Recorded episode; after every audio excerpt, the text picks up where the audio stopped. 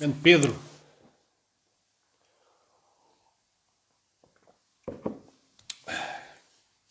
Pessoal, vão entrando, estamos um pouco atrasados. O Gonçalo está só a tentar resolver ali o, o live dele. Vamos lá, Gonçalo, vamos lá ver se isto dá. Provavelmente também pode ser da rede, sabes?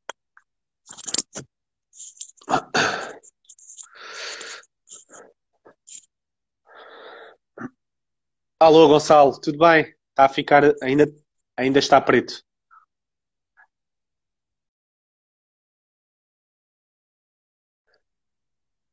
Pessoal, vamos entrando. O, o Gonçalo está só a tentar resolver ali o problema que fica preto o ecrã. vão entrando, entretanto, não fujam daqui. Vamos tentar contextualizar um pouquinho, ou melhor, fazer um resumo do que é que foram estas últimas lives, uh, últimas quatro lives. Um, iniciámos uma live um pouco mais ah, abrangente, digamos assim, em termos de temática, uh, que, para quem não sabe, obviamente, que a metamorfose, apesar da área de intervenção, seja o acompanhamento e o supervisionamento online, uh, preocupamos-nos também na componente profissional, tanto, portanto, dos nossos colaboradores, nossos, de quem nos ajuda, neste caso nutricionistas e, e eu, mas também em todos, ou seja, em todos os colegas que nos seguem, de certa forma nos motivam, de certa forma também as, as as sugestões deles nos inspiram também. Uh, e então começámos com o direto com o Alexandre, com o Alexandre Tinoco, ele que vai iniciar brevemente um, na área, uh, nesta área do fitness, uh, está a terminar o seu curso e contextualizamos ali um pouquinho a diferenciação entre o TEF e a licenciatura. Na segunda live, portanto, tivemos Uh, um tema mais relacionado com a, a, nutrição, ao qual tivemos a nossa nutricionista, Ana Reis. Ela nos falou aqui de algumas estratégias que nós devemos fazer nesta quarentena, especialmente como é que devemos, neste caso, otimizar uh, as nossas compras. Portanto, quando vamos ao supermercado, como é que devemos otimizar essas compras. E hum, falámos aqui também de outras estratégias de controle de ansiedade, controle de peso, etc. Depois viemos com o Diogo, o Diogo que é nosso atleta, Diogo Garrudo, que, com um tema que nós falámos de basicamente a diferença, se é que existe, e acho que ficou esclarecida, entre, uh, portanto, os ginásios premium e os ginásios low cost. Uh, nessa, nessa live ficou uh, aparentemente tudo a perceber que existem aqui dois mundos, não é? o ginásio premium e low cost, ainda que o ginásio low cost poderá ser um ginásio premium low cost. O Gonçalo já aí está. Vamos tentar dar aqui alguma. Vamos ver se ele já conseguiu. Alô, Boa. finalmente, tudo bem. Então, conseguiste trocar a, a conta? Foi. Exato. Ah, bolas. Uh, pois, eu, eu tive a ver ali, fiz uma pesquisa rápida, Gonçalo, e provavelmente pode ter uh, sido mesmo da conta, não sei. Uh... pá, estou ainda um bocado sem perceber o problema, vou ter de, vou ter de resolver de outra maneira, vou ter de fazer algum pedido assim, mas pronto, está tranquilo. Tudo bem, olha, o pessoal, entretanto, chegou aqui, eu estava aqui a contextualizar o que é que já foi. Um, esta é a quinta live que nós decidimos uh, criar e uhum. decidimos convidar-te também nesse sentido. Uh, já, criámos, já fizemos algumas com outras temáticas. Na área do alto rendimento e da performance, ainda não. E, e dizer-te, obviamente, que, um, pronto, neste caso recorremos a ti, porque já conheci o teu trabalho, a Ana também, que é a nossa atleta, Ana Bacos, uh, oh, o Diogo também. um beijinho para ela. É, e entretanto, pronto, qual é que era a minha ideia? Antes de mais, uh, dizer aqui ao pessoal o que é que é o tema de hoje. Hoje vamos falar um pouquinho sobre performance, será uma conversa ainda que informal, não é do leigo, ou melhor, do profissional ao leigo, como se costuma dizer, mas vamos falar um bocadinho de performance, de alto rendimento, uh, não especificamente no futebol, porque sei que vocês têm ainda que outras áreas de intervenção, não é? Uhum. Um, depois, vou, vou, vamos também aqui tentar uh, contextualizar qual é a interferência desta interrupção no próprio atleta, na quarentena. E pronto, vamos fazer aqui algum debate Nós já falámos ainda pouquinha coisa, não nos conhecemos muito bem, mas vai correr bem. Uh, antes de mais, obrigado a ti, Gonçalo, uh, pelo, por teres aceito o convite. Muito já, obrigado por ter aqui. Uh, e olha, dou, dou a voz a ti. Se puderes apresentar aqui um pouquinho, o pessoal também vai entrando. Ok. Então, hum, basicamente, hum, o meu percurso tem estado a ser eh, mais na, na ótica académica até. Uh, fiz um, três, três presenças ou um, três instâncias de investigação uh, num laboratório em Inglaterra, num, dois laboratórios em Espanha e um laboratório no, na Holanda. E depois decidi voltar para Portugal, ao fim de cinco anos no estrangeiro, decidi voltar para Portugal uh, e fazer o doutoramento na FMH e enquanto isso tenho estado a trabalhar como preparador físico do Estoril da equipa de futebol e no Neste caso Goethe... com o Pedro? Ah? Com o Pedro. Estás, portanto, com o Pedro. O Pedro lá, exatamente. E, e na Goethe temos estado com, também com outras equipas, mais não no, de, de, futebol aí, mais no, em equipas mesmo de rugby, do CDUV, e depois temos atletas individuais pá, de muitos desportos, desde, desde atletismo, um, a skate, um, a trampolim, pronto, alguns desportos que temos estado a abordar uh, em alguns atletas que são permanentes, ou seja, treinam connosco sempre, e outros atletas que uh, vêm só connosco o treinador, com o próprio treinador até nós, e fazer um acompanhamento de algumas avaliações físicas, porque nós, lá no nosso centro de treinos, da GoAthlete, uh, equipámos de todos os equipamentos que são mais essenciais, digamos assim, para a avaliação uh, de uma performance física. E então alguns treinadores decidem vir até nós com os seus atletas, fazem as suas avaliações, retiram o sumo, nós damos sempre um apoio e depois o treinador, que lá está, faz sempre aquilo que acha melhor, consoante a informação que também obtém da, da nossa parte. Claro. E... Ou seja, paralelamente tu vais estando aí tipo ping-pong de um lado para o outro. ping-pong, a minha vida começa no Estoril às 8 da manhã, uma da tarde na Goethe, à noite que dou e claro. de vez em quando na FMH. pois, porque tu também estás a, a continuar os estudos a tirar doutoramento, não é? De certa forma. Rouba-te imenso tempo nesta parte. Ótimo. Uh, pois, falaste aí no Pedro, e, e, não falei também ao pessoal, mas contextualizar também é que é que surgiu o teu convite, também foi nesse aspecto. Já conheci o Pedro e, e já conheci o Pedro, quer dizer, conheci recentemente o Pedro, dado que a minha intervenção agora de mestrado, final de tese, está, está a ser desenvolvida com a equipa dele, que está na Nova, portanto, na okay. futebol da Nova. Ainda que ele esteja, portanto, um, ele está no, não é Estoril, ele está no Sintrense, sim aqui é. Mas é o Pedro Oliveira. Aí está Pedro Oliveira. Sim. Ok, não. Está a falar do Pedro, desculpa. Já sei quem é Pedro. a falar do Pedro, sim. Foi essa a confusão. Não, já, okay. sei quem, já sei quem é. Sim, Pedro Oliveira Sindra.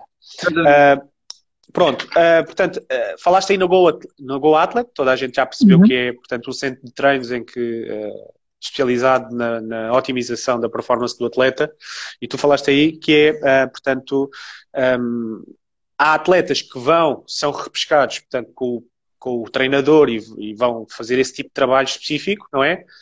Uh, Ou seja, são, a, minha, a minha dúvida aqui, a minha pergunta, a primeira pergunta, digamos assim, para abrir é como é que existe, uh, uh, como é que existe esse acompanhamento do atleta? Ele autonomamente considera que, ok, vou potenciar mais o meu treino, as minhas capacidades, digamos assim, e vou recorrer a vocês. Ou então é mesmo o próprio treinador do clube que indica-vos a, a vocês.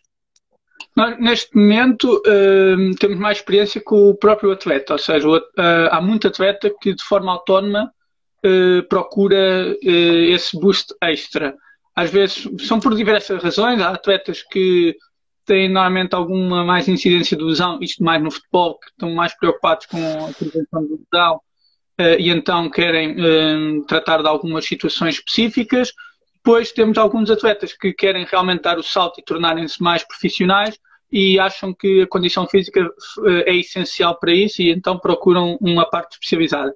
Quando falamos de treinador, normalmente são modalidades mais uh, específicas, como um, nós tivemos um, um, treinador de golfe que trouxe um, um, atleta, tivemos do ténis que também trouxe um atleta, ou seja, são desportos mais individuais em que o treinador está mais próximo do atleta. Desportos certo. de equipa uh, normalmente não acontece tanto. Às vezes sim referenciam-nos uh, na pré-época, Uh, foi assim até que depois na altura entrei ali no Estoril em que levámos uma referenciação de atletas do Estoril para a pré-época em que eles estavam, pré-pré-época, né? O período de férias para fazerem no nosso centro.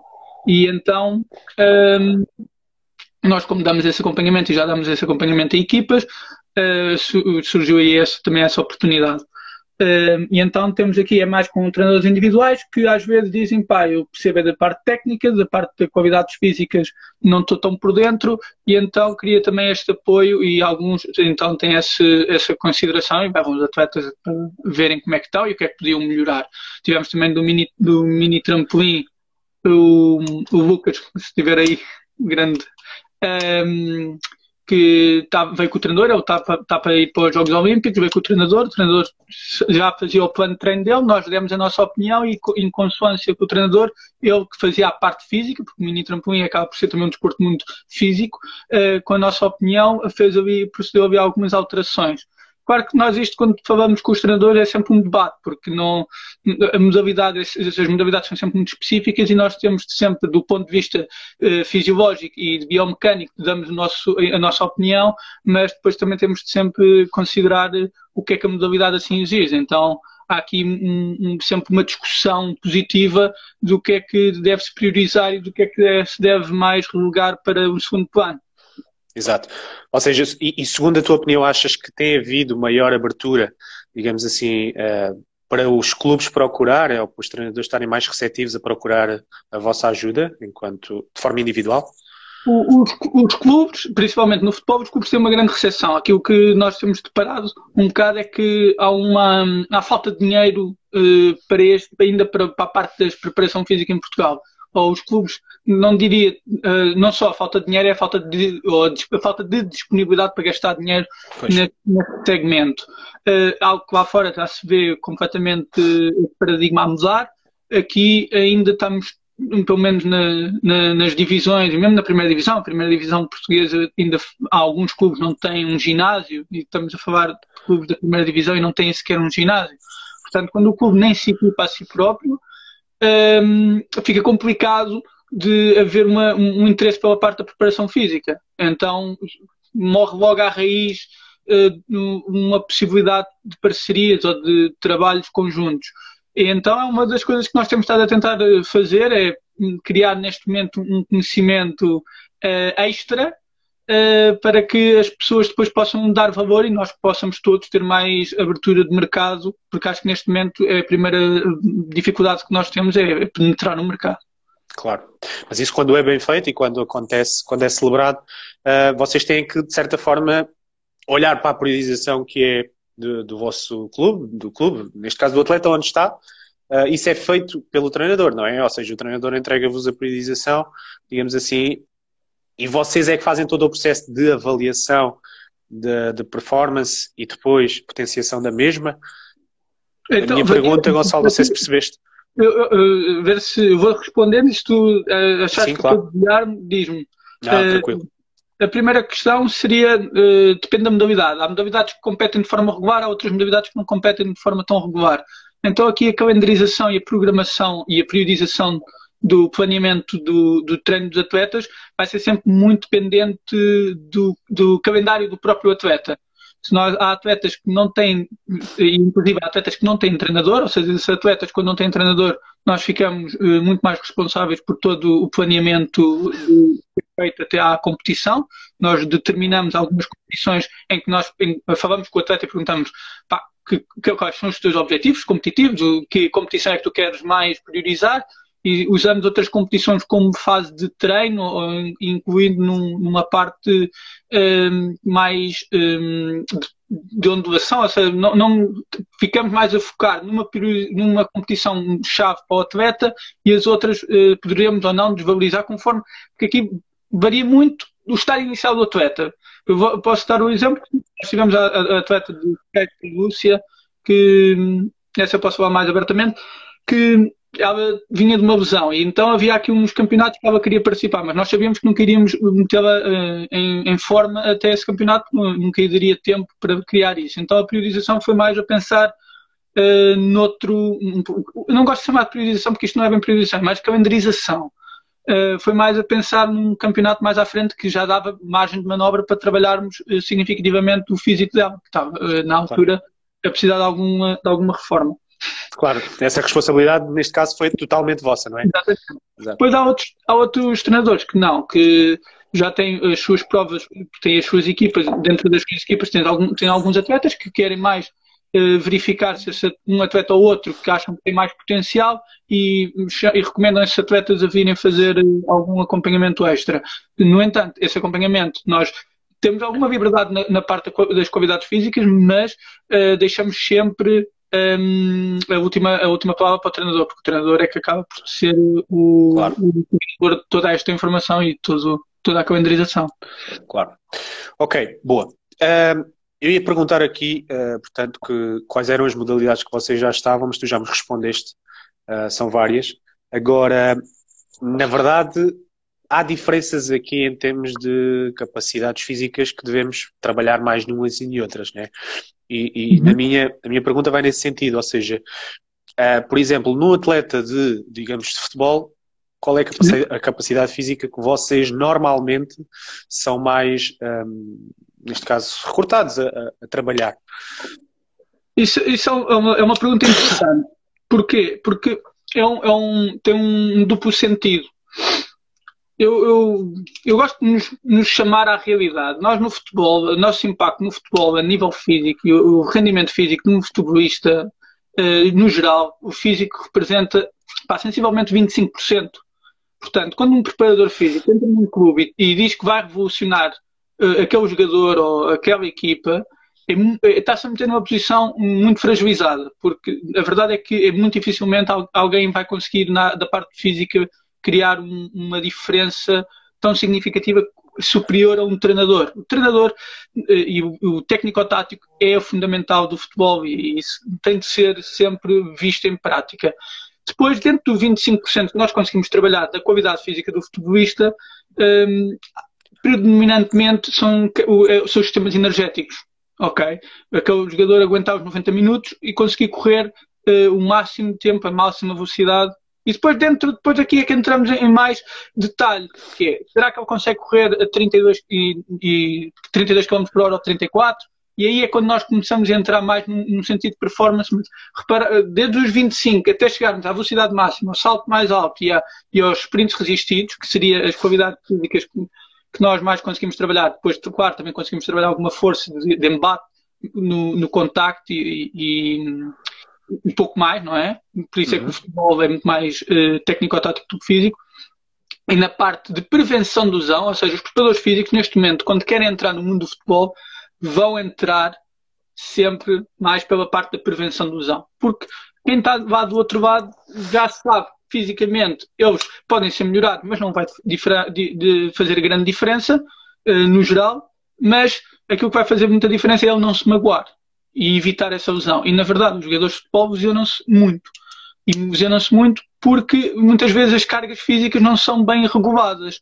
Tanto as cargas de quilometragem eh, à semana, se eles andam a correr demais, andam a fazer esforço demais, muitas vezes não é essa a razão de se lesionar, muitas vezes é ao contrário, é que o treinador, os treinadores não são muito intensos nos treinos, nós corremos muitas vezes mais o risco. O treinador eh, é, é, normalmente leva muito a parte técnico-tática e, e, gosta que as coisas sejam muito bem feitas. E quando nós partimos o treino para estar sempre a dar feedback, o ritmo do treino corre o risco de cair. E quando claro. a intensidade do treino cai, uh, a intensidade eh, acaba por ficar muito baixa durante a semana toda. E depois acontece-nos muito. Uma da nossa maior preocupação quando estamos a dar uh, prescrição de treino de campo para jogadores de futebol é se eles atingiram a velocidade máxima. Eu sei que um jogador de futebol, mais ou menos à semana, vai correr 35 km. E isso é da nossa tarefa também, perceber isso. Sabemos que ele está a correr à volta de 35 km e não deixarmos que isto oscile nem muito para cima, nem muito para baixo. Obviamente, quando temos os jogos, os jogos nós nunca nos vamos meter nisso, no sentido. Que é invariável, não é? E os jogos é invariável e seria um erro, a meu ver, a não ser que seja uma, um caso de uma pré-lesão, uma coisa muito gritante, um, um preparador físico virar-se para, para, o treinador e dizer: Olha, eu acho que ele esta semana já correu 40 km, está muito acima, está muito acima do que é a média dele, vamos tirá-lo. Epá, isto claro. é, é porque não dá para prever lesão. Se não dá para prever lesão, porque é que vamos estar a sobrecarregar uh, essa decisão quando não sabemos o que é que vai adver daí. Agora, obviamente, há casos e casos, e há vezes que nós sabemos, pelo feedback do próprio jogador, que pode estar em maior risco de lesão. E aí o feedback é sempre partilhado. Mas, mas isto para dizer, o nosso trabalho é muitas vezes mais em trazer a intensidade dos treinos no futebol para cima, de um ponto de vista de preparação física, de campo, e depois sim, na, na parte da GoEtrit, quando nós trabalhamos não dentro do clube, por isso é que nós, mesmo no rugby, também vamos ao clube e tamos, também damos a parte de conditioning e sistema energético no campo, quando estamos fora do campo e estamos dito no ginásio, aquilo que trabalhamos é uh, no futebol mais prevenção de lesão, no rugby é totalmente diferente, porque o rugby aí sim entra num fator de equilíbrio entre a técnico-tática e componente física, já deve estar num 50-50, num 60-40, uh, e principalmente okay. mais amador, mais o físico conta, porque quanto mais amador, menos elaboração técnico-tática existe. Então aí já começa a ser mais preponderante uh, a nossa intervenção. E aí já pá, há muito mais arte, digamos assim, na parte de um treino de rugby do que num treino de futebol. No treino de futebol é uma coisa muito mecanicista. No treino de futebol estamos lá para que as merdas não aconteçam. Desculpa, mas é mesmo isto. está, um bocadinho, está um bocadinho parado aí, Gonçalo. Não sei se está a acontecer. Consigo, não, consigo. Aqui está ótimo. É a imagem, não sei se é aqui, mas pronto. Ok. Uh, acho que está. Tá. É a imagem, a tua é que está mais lenta, deve ser aqui okay. também. Eu vou ligar, vou ligar os dados não. também, pode ser. Está ok. Ok, não sei se estavas a dizer mais alguma coisa, Gonçalo, relativamente não, a isso. Eu, mim, era? Uhum. Ok, fantástico. Falaste aí em força e obviamente que eu estive a ver também, porque ainda que tenha ouvido vagamente, mas desconhecia exatamente o conceito de taxa de força, taxa, neste caso, produção de força e força. Uhum. São coisas distintas, não é? Uh, eu queria te perguntar um pouquinho o que é que o que é que é uma e outra? Uma é consequência da outra, são, uh, portanto, valores Sim. completamente. Não, não, não, não, pode dissociar uma da outra porque uma é a derivada da outra. Não é a derivada okay. é a da outra. O que é que eu quero dizer com isto? Tu tens uma força e quando tu fazes uma força, tu produzes Newton. Isto agora, relevando e trazendo um bocadinho para o leigo, uh, podemos assumir que quando levantamos uh, 10 kg de bíceps, de bíceps curl, para tentar transformar isto mais no, no sentido de ginásio e mais fácil. Sim, sim. Uh, na verdade, se nós posicionarmos o peso a 90 graus, está a ser produzido sim. provavelmente cerca de 90 kg se tivermos em conta os braços de resistência, os 10 kg que é no bíceps a 90 graus para o braço de resistência e braço de movimento é cerca de 90 kg. Uh, e se nós tivéssemos uma célula de força a medir, iríamos ver 900 newtons. Se caso, um, ehm, caso nós estivéssemos a fazer a força, aqui, não, aqui agora também ainda numa questão, porque tínhamos de ter uma célula de força na, na articulação, porque a articulação vai, vai meter o tríceps com o bíceps, ok? Uh, se nós tivéssemos uma, uma, se nós fizéssemos uma força isométrica, e agora imaginemos que tínhamos assim sim uma selva de força na mão e fizéssemos força contra, contra a selva, iríamos uh, responder em newtons. Mas newtons dá para converter para quilos facilmente. Então, se ficarmos com esta ideia que estamos a levantar 10 quilos, agora eu posso levantar 10 quilos de forma lenta e posso levantar 10 quilos de forma rápida. E é isso mesmo que a taxa de força é. é simplesmente reduzirmos a força sobre o tempo. E é quanto é que eu levantei em um segundo. Se eu tiver levantado os mesmos 10 quilos, mas em um segundo, eu vou ter uma taxa muito mais alta, porque eu demorei muito menos tempo para, para, para produzir a mesma força. Então, a taxa Exato. de produção de força não é nada, nada mais, nada menos que uh, saber quanta força é que foi feita naquele segundo. E depois podemos intervalar conforme o tempo que quisermos medir. Claro. Porquê é que isto é importante? Um, a importância disto é porque a maior parte dos gestos esportivos uh, decorrem em tempos muito reduzidos. Então, nós normalmente quando queremos uh, calcular uma força máxima, uh, força máxima aplicada perante aquela carga, mesmo 10 kg tem, tem, a sua própria força máxima, porque eu não consigo mover aquela carga mais rápido que aquilo que eu, cons que eu consegui. Um, quando nós queremos passar isto para, para, a parte de performance, nós temos gestos de tempo de contacto ou ações desportivas tão reduzidas que uh, temos de potenciar isso mesmo, que é nós conseguimos desenvolver força no tempo em que nós temos tempo para aplicar. Porque se eu conseguir desenvolver força para lá do tempo que eu tenho para aplicar, isso não vai adiantar de nada. Porque passou o tempo que eu consegui aplicar essa força. Então eu fiquei com Exatamente. aquela. Saí do chão, acabou. Ok? Exato. Por isso é que um moleque parece com 400 quilos não, não, não, pode não adiantar muito se eu só tiver um segundo para estar no chão, que normalmente é bem menos. Normalmente, para termos uma noção, na corrida é 0,08 segundos, ou seja, 8 milésimos. Então, passar de um agachamento com 300 kg para um sprint vai uma diferença muito grande. Não quer é dizer que fazer um agachamento de 300 kg não potencia a taxa de produção de força, porque como vimos, se tiver um agachamento de 300 kg, a minha taxa de produção de força à partida é muito boa e é muito alta. Por isso é que os sprinters, normalmente, quem é um bom sprinter de 100 metros, faz 200 kg, 300 kg de meio agachamento. Boa. Ou seja, isto replicando aqui para a área do bodybuilding, ainda que não seja só a nossa área de, de intervenção, uhum. mas temos obviamente atletas uh, de, de culturismo. Imaginando, por exemplo, um animal como o Ronnie Coleman. Estou a dar, se calhar, uhum. o, o, exemplo que é mais óbvio. Aquele animal levanta 300 quilos numa, duas, três, quatro repetições. Eu não sei quanto é que foi o recorde, mas houve para aí um recorde e tudo. Uh, ou seja, qual é que é a taxa, a, a, taxa de produção de força dele? Qual é que deveria ser? Aí, aí é que está. Não, aí é preciso ser calculado. É preciso sempre aí... ser calculado, né? E vocês como é que fazem isso? É que é através do, portanto, de é uma, uma aplicação, de um gadget? Não, Exato, não, não, é uma... não.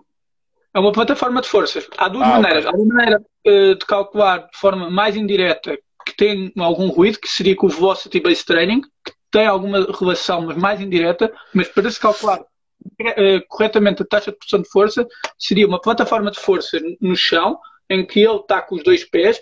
Porquê? Porque a taxa de produção de força, para termos uma noção, é, nós quando vemos o pico, que é o valor máximo eh, da taxa de pressão de força, ela é, ela é alcançada antes de, de haver movimento. Ok? Certo. Portanto, se eu tiver a fazer um peso morto, a ser mais fácil, que o peso morto é, é, bastante fácil. O meu pico da taxa de pressão de força vai ser alcançado antes da barra sair do chão. Exato. Ok? Portanto, pela velocidade já não vou conseguir eh, aferir uh, a, to a totalmente à realidade do valor. Mas, obviamente, nós sabemos é que se eu sair mais rápido do chão, porque eu produzi mais força antes de sair do chão, para sair mais rápido do chão tenho que produzir mais força antes de sair do chão. Então, claro. Então há alguma, alguma correlação, mas não é totalmente linear, nem uh, okay. só, só para ideia. Boa, ok, Gonçalo, obrigado. Olha, uh, esta questão parece que está resolvida. Falaste aí no Velocity Based Training. Uhum. Um, ao qual eu também já, já, já pesquisei um pouquinho sobre o que é que é, fiz-te chegar isso também, mas eu creio que, que, não sei se foi na live de hoje vocês falaram da relação que possa existir em termos de, de estudo científico entre o, esse mesmo método e o volume de treino. Portanto, ou melhor, a otimização do volume de treino, neste caso, com, através desse método. O que é que o que é que tu achas que, na verdade, existe mesmo na, na comunidade científica? Já existe algum, algum apoio científico nesse, nesse aspecto? É, é assim, a primeira pergunta aqui que nós temos que fazer para tentarmos perceber se vale a pena optimizar o volume de treino ou não é, é, é temos de enquadrar a modalidade e o atleta. Porquê? Porque nós, quando tentamos optimizar o volume de treino, é porque não queremos que, uh, uh, gerar muita fadiga.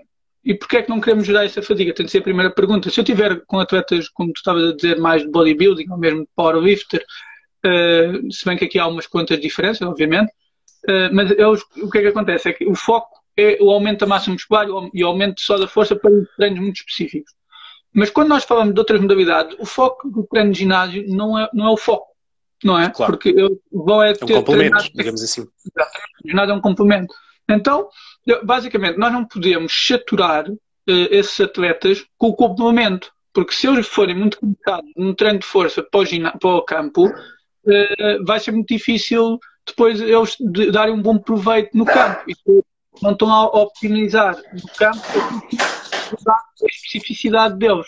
Então, claro. a primeira quando é que nós devemos uh, tentar minimizar o efeito da fadiga? Não é o efeito do treino, nem é, nem é o aumento da força, e aqui sim entra algumas, algumas uh, já, já trouxe mais alguma, alguns dados sobre isso, que é se nós só quisermos saber da força, e não, não vamos meter agora aqui hipertrofia no mesmo balde, se nós só quisermos saber da força, sim há dados que nos dizem que metade do volume daquele que eu poderia fazer até à falha, metade? Imagina, metade. Eu, imagina que eu uh, estou a fazer 10 RM. Se eu for fazer 5 para 10, 5 para 10, mas desde que seja a máxima velocidade possível, e aqui é que está o grande, a grande trigger, claro. é que a máxima velocidade possível, estas 5 repetições provavelmente trazem os mesmos benefícios que eu ter feito toda a série. Ok? E é aqui que nós depois tentamos. É pá, se eu consigo um, meter um atleta com os mesmos ganhos de força sem explorar a fadiga máxima que ele iria ter daquele treino, então isto é uma coisa positiva para eu apresentar aos meus atletas e os meus atletas não, não irem tão fadigados. E é aqui claro. que entra a parte do vosso base treino na parte da optimização do volume de treino. É uma ferramenta para minimizar os efeitos da fadiga do treino. Boa. Ao fim e ao cabo é equalizar o volume de treino consoante uh, esforços e, e, fadiga. Ok. Aqui depois tem essa vantagem, que é individual. Okay. Claro, falaste ali há pouco, um, Gonçalo, na questão do, do futebol também, principalmente. Uh, eu tenho visto muito a utilização, cada vez mais, do, do GPS. Uhum. E, e, a minha pergunta vai nesse sentido. É, até que ponto é que é importante o GPS e, e, na verdade, até que ponto é que pode dissecar aqui uma partida ou um jogo de futebol? Pode decidir em termos de. em que aspecto? Ah, ah, é assim, há vários níveis de implementação do GPS. E ok. Tentar, vou tentar resumir um bocado, não é, não é fácil, porque há, há, há várias maneiras de, de, utilizar. Não vou falar da maneira de GPS de uma forma técnico-tática, que também daria para trazer uns heatmaps, ver onde é que eles estão, qual é as zonas que os jogadores ocupam mais, e dá para ter uma noção uh, do nível do planeamento do treino uh, específico de, de técnico-tático, mais tático do, daquele jogador. Uh, mas vou entrar mais na questão da gestão das cargas físicas, que penso que seria mais aí a pergunta. Sim, sim. sim, sim, era mais nisso. Portanto, quantificar em termos de, neste caso, carga.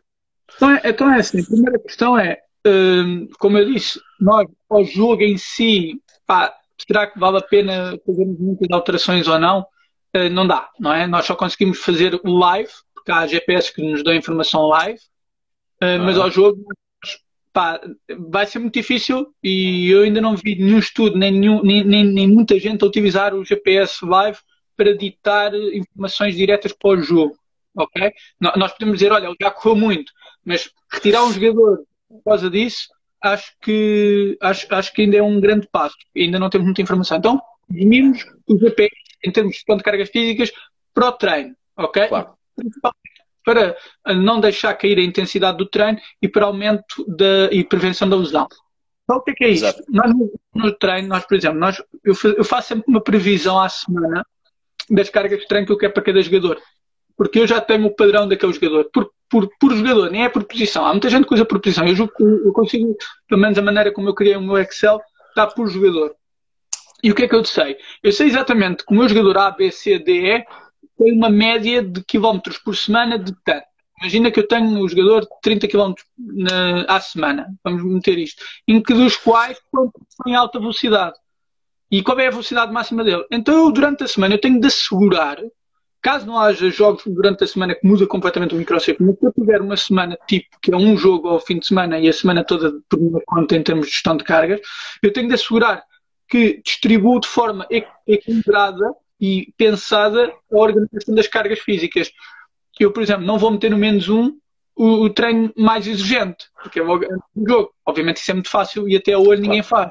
O que, o que ninguém faz e o que é mais dado e o que dá maior benefício do GPS é uma questão. É que quando eu programo as cargas de treino de alta velocidade, por exemplo, no menos 3 e no menos 2 dá a velocidade máxima, no menos 3 um, alta velocidade mais uh, volume, eu asseguro-me que os meus jogadores têm essas cargas e não fiquei só a dizer, olha, façam isso. Porquê? Porque a velocidade, se tu não vir, se tu não estiveres a observar, muito facilmente eles não te fazem aquilo que tu pediste. E isso é um problema, porque depois. Mas isso é controlado sempre pelo treinador, certo? Não, isso é controlado por nós. Pois. Porque o treinador, o treinador, aliás, somos nós muitas vezes a ter de fazer pressão ao treinador claro. para que ele meta mais sprint. Nós fazemos uma coisa que é, nós temos o live, eu vejo logo na minha folha quem é, que, quem é que fez mais, quem é que fez menos, quem é que não alcançou. E quem não alcança, no final do treino, faz um trabalho extra. Exato. E, complementar para, para, atingir esse, esse nível de esforço. Depois temos outra questão, que é outro nível de implementação, que é, por exemplo, quando temos o return do play, nós já temos os valores, o que é que é o competitivo dele, como é que ele deve evoluir até lá, uma, uma construção em escada. Depois temos outras questões que podemos também analisar, que é, por exemplo, um jogador de futebol aquilo que o GPS nos diz dá-nos todas as vocações. Eu posso saber se ele utiliza e se ele coloca muito mais para o lado direito. Se eu tiver um jogador que se desloca muito mais para o lado direito, ele vai estar a sobrecarregar muito mais um lado do que o outro. E quando ele tiver, e se ele tiver algum problema de pubalgia, algum problema de lesão, uh, isso já é o indício que pode estar em um problema, que ele pode estar sempre a solicitar sempre mais um lado que o outro uh, durante os treinos, durante os jogos. E isso a longo prazo, estamos a falar com um jogador de futebol, treina 5, 6 vezes por semana no mínimo. Claro. Então, isso perpetua no, pá, no, no ano inteiro, não é? Claro. Ótimo. Ok, ficou esclarecido. Ótimo. Um, Ia-te perguntar aqui, uh, esta é uma questão que já, já conheces, já te passei, que é basicamente se o, se o Ronaldo te pedisse para correr mais rápido, uh, vocês na Go Atleta conseguiam, imaginem o Ronaldo a chegar lá e a dizer assim, olha, eu quero correr mais rápido, com esta idade, com, este, com esta condição física. Vocês conseguiam potenciar isso? Então, é assim, isso é uma, é uma pergunta gira, é uma pergunta interessante, porque a verdade é que havia coisas que eu teria de saber que era, primeiro, o que é que ele anda a fazer? O que é que ele anda a treinar? É logo a primeira pergunta, porque hum, se eu não sei o que é que ele faz até agora, eu não consigo uh, saber se aquilo que ele está a fazer não é aquilo que eu iria fazer com ele. Exato. Portanto, é logo uma questão. Depois, obviamente, a idade dele não, não, não abona a favor dele. Normalmente, os sprinters conseguem se manter até aos 33, 34 anos uh, na velocidade máxima. A partir daí, pá, biologicamente, já começam a cair uh, significativamente. Portanto, a idade não abona a favor dele. Mas pá, teria de ser sempre um ajuízo perante o que ele está a fazer claro. no passado. Ou seja, não, não, conseguiriam aplicar, obviamente, uh, nenhum plano standardizado. Tinha que ser ah. algo sempre, obviamente, analisado e depois individualizado à capacidade física dele. Podias avaliar algumas, alguns valores, podias fazer algum, mas é, é, é, muito, é muito, é muito, uh, todos os tempos uh, dependente daquilo que ele tem vindo a fazer e do que é que ele está a fazer. Claro, claro. Ótimo. Ok. Afinal aceitavam, não eu pensava que não aceitavam. Mas assim. ok. Boa. Olha, se falaste aí também na pubalgia, Gonçalo. A pubalgia, uh, e foi uma lesão que eu já, eu já tive, já pratiquei futebol okay. e graças à pubalgia também aprendi algumas coisas. Uh, especialmente naquilo que estavas a falar, portanto, na parte assimétrica uh, do esforço, etc. E, e a minha pergunta é isso é só, por si só, a pubalgia um reflexo de, de cargas e volumes que são descompensados, ou pouco graduais, ou não?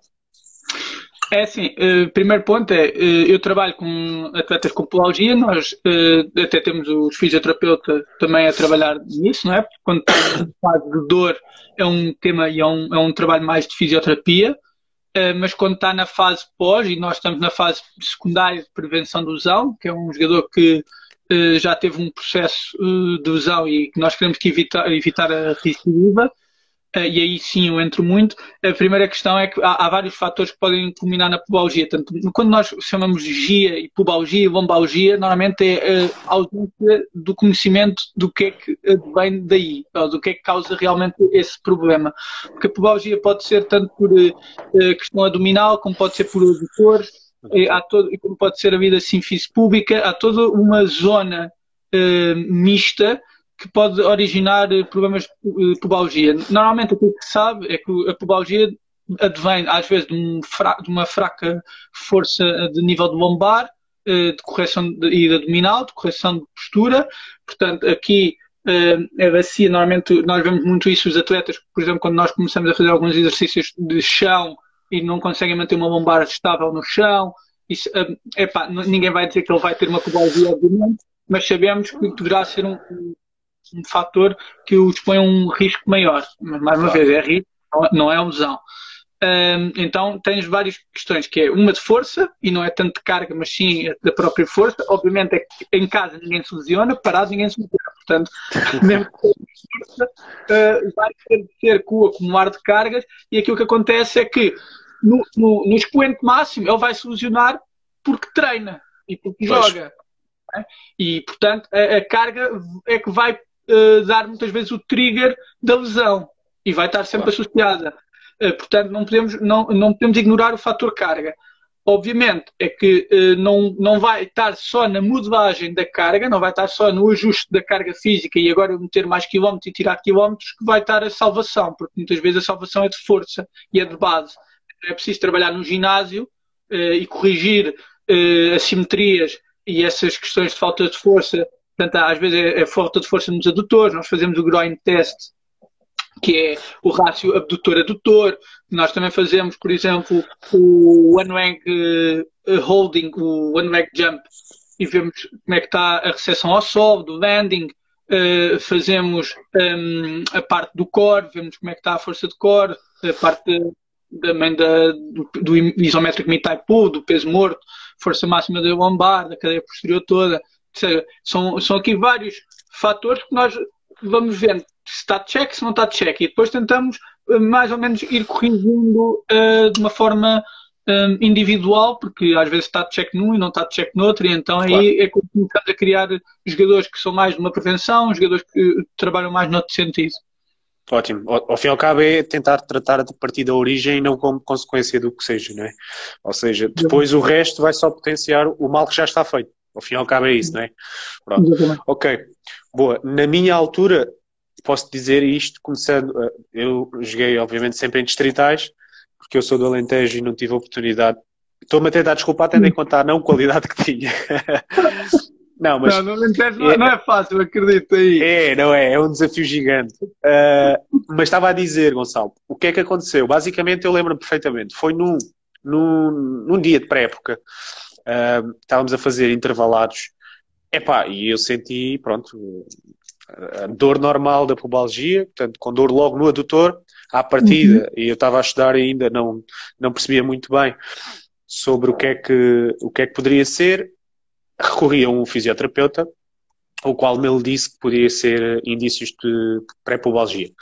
E na altura fui curado, fui, uh, portanto, com, com, o médico do Vitória de Setúbal, Pedro Pessoa, não sei se conheces, ortopedista.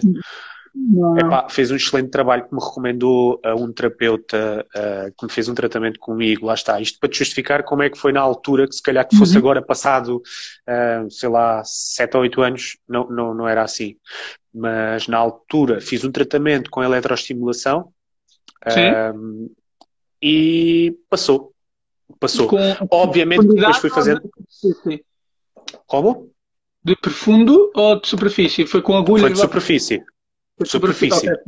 Superfície. Pá, mas doía para caraças, mas pronto. Na altura também era mais lingrinhas. Uh, epá, e passou, obviamente, complementando depois. Depois fui estudando sobre as coisas, fui também acompanhado também, posteriormente a isso, pelo Dr. Fernando Belo, em, em Lagos, que é fisioterapeuta, e foi aí que ele me começou a incentivar eu, portanto, a fortalecer tanto esta zona aqui da lombar, o Dr. Magno, etc., por aí fora. Uh, Olha, Gonçalo, ia-te dizer uma coisa. Estava aqui um colega a dizer-me que estão com problemas no, no direto, nos stories.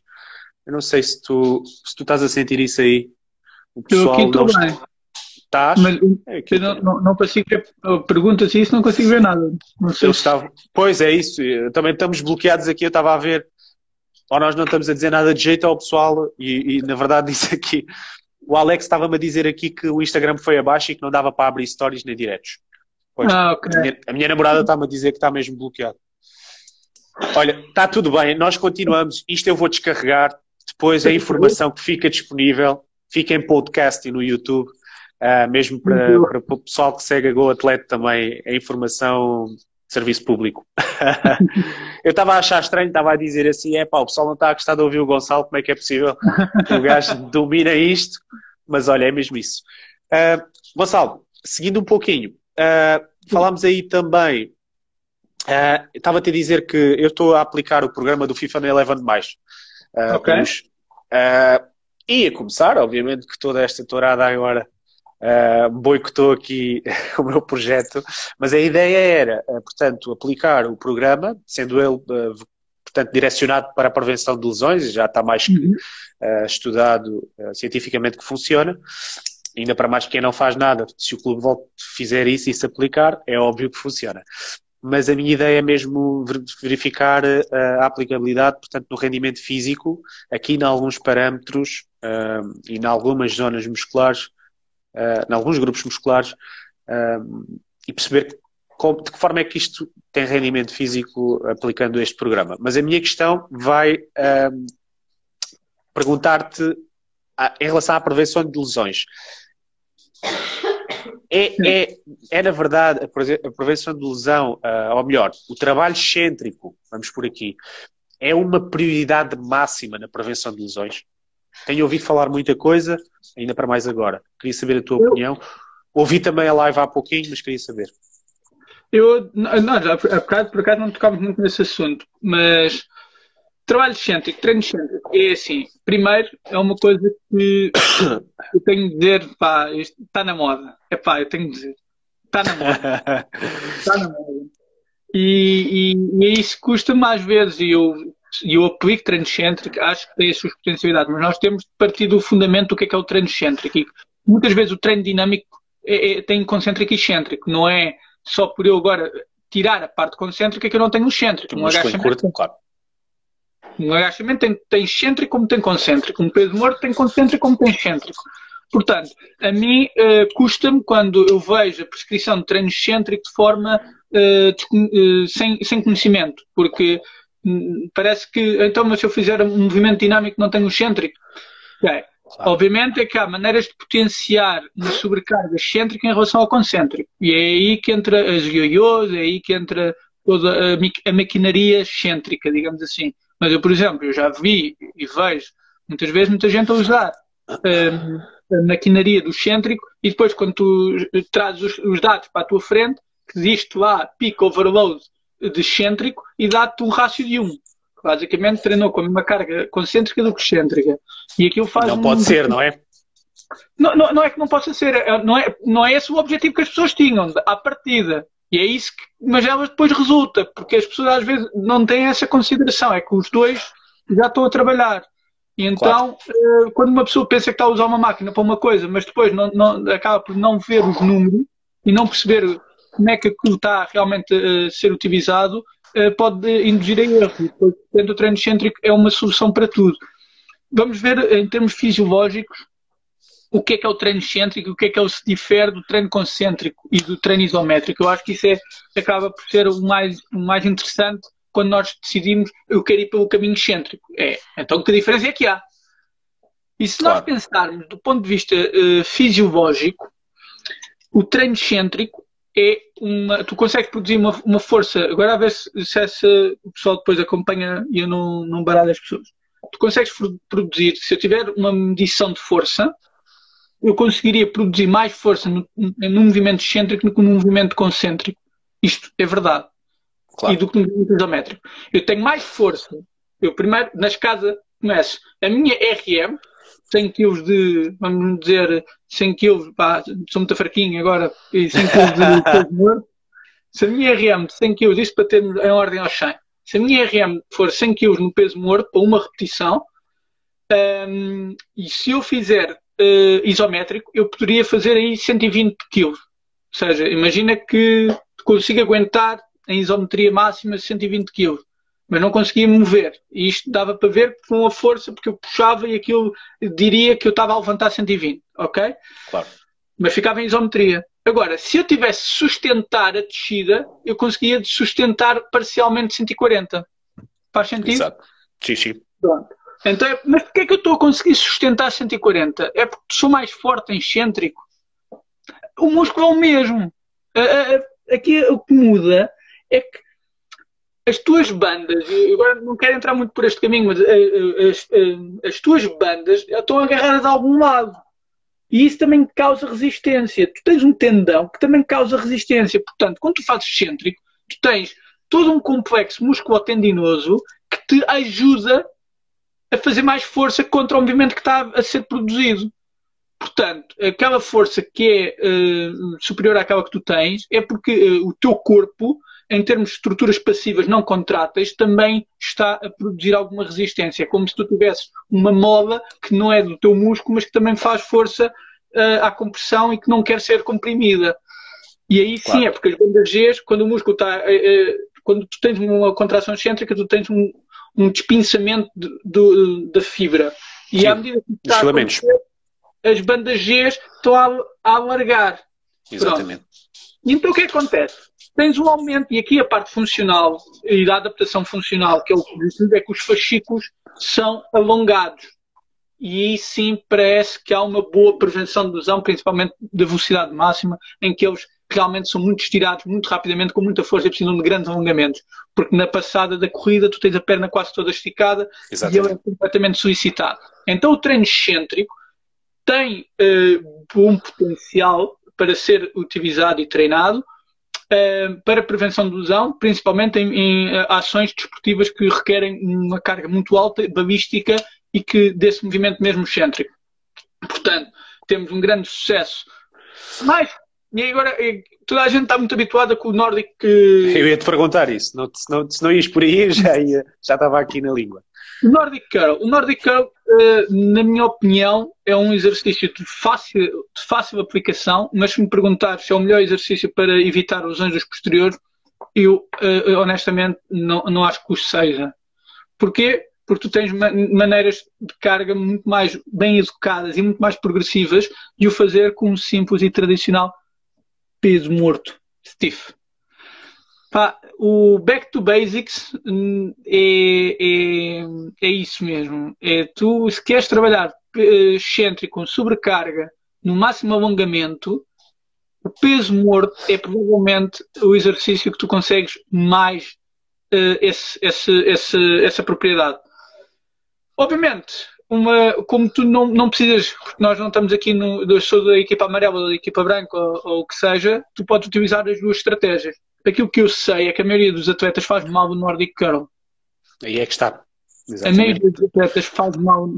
E então estás a utilizar uma estratégia. E esse é que é o problema da, da aplicação de protocolos gerais, é que é, é muito difícil assegurar que eles estão a fazer bem feito. E muitos deles ficam pela metade e, e nem chegam à amplitude máxima, que é quando tu querias mais aquele alongamento, que é quando ele está completamente deitado, não é? Quando ele chega quase ao limite. E são muitos poucos que chegam a essa, a essa postura.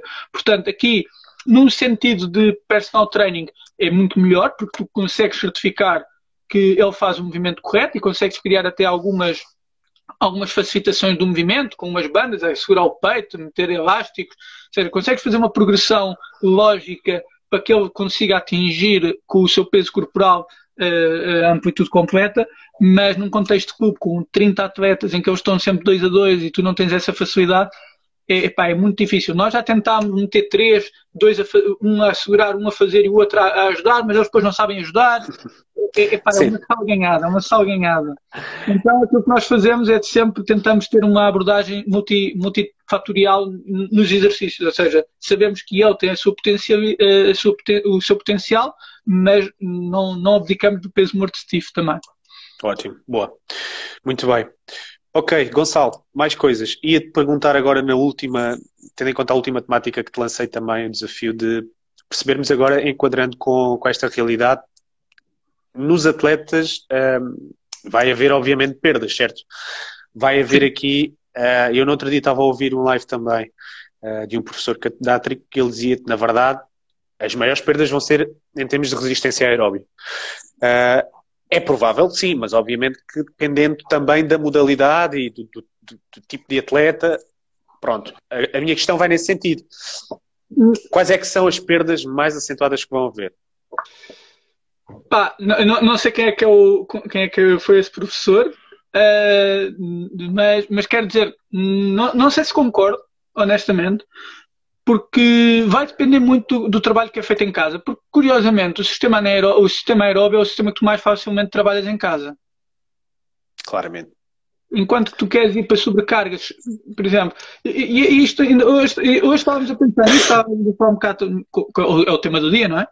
Claro. Vamos, vamos ver uma questão que é, hum, obviamente, aquilo que nós temos mais tradicional no treino de força é, é, o treino com cargas adicionais. E é assim que nós interpretamos o treino de força. É treino, eu sei que é 100 kg no spin, e sei que se levantar 100 kg no spin, para mim, é que estou no meu, estou no meu, numa boa forma.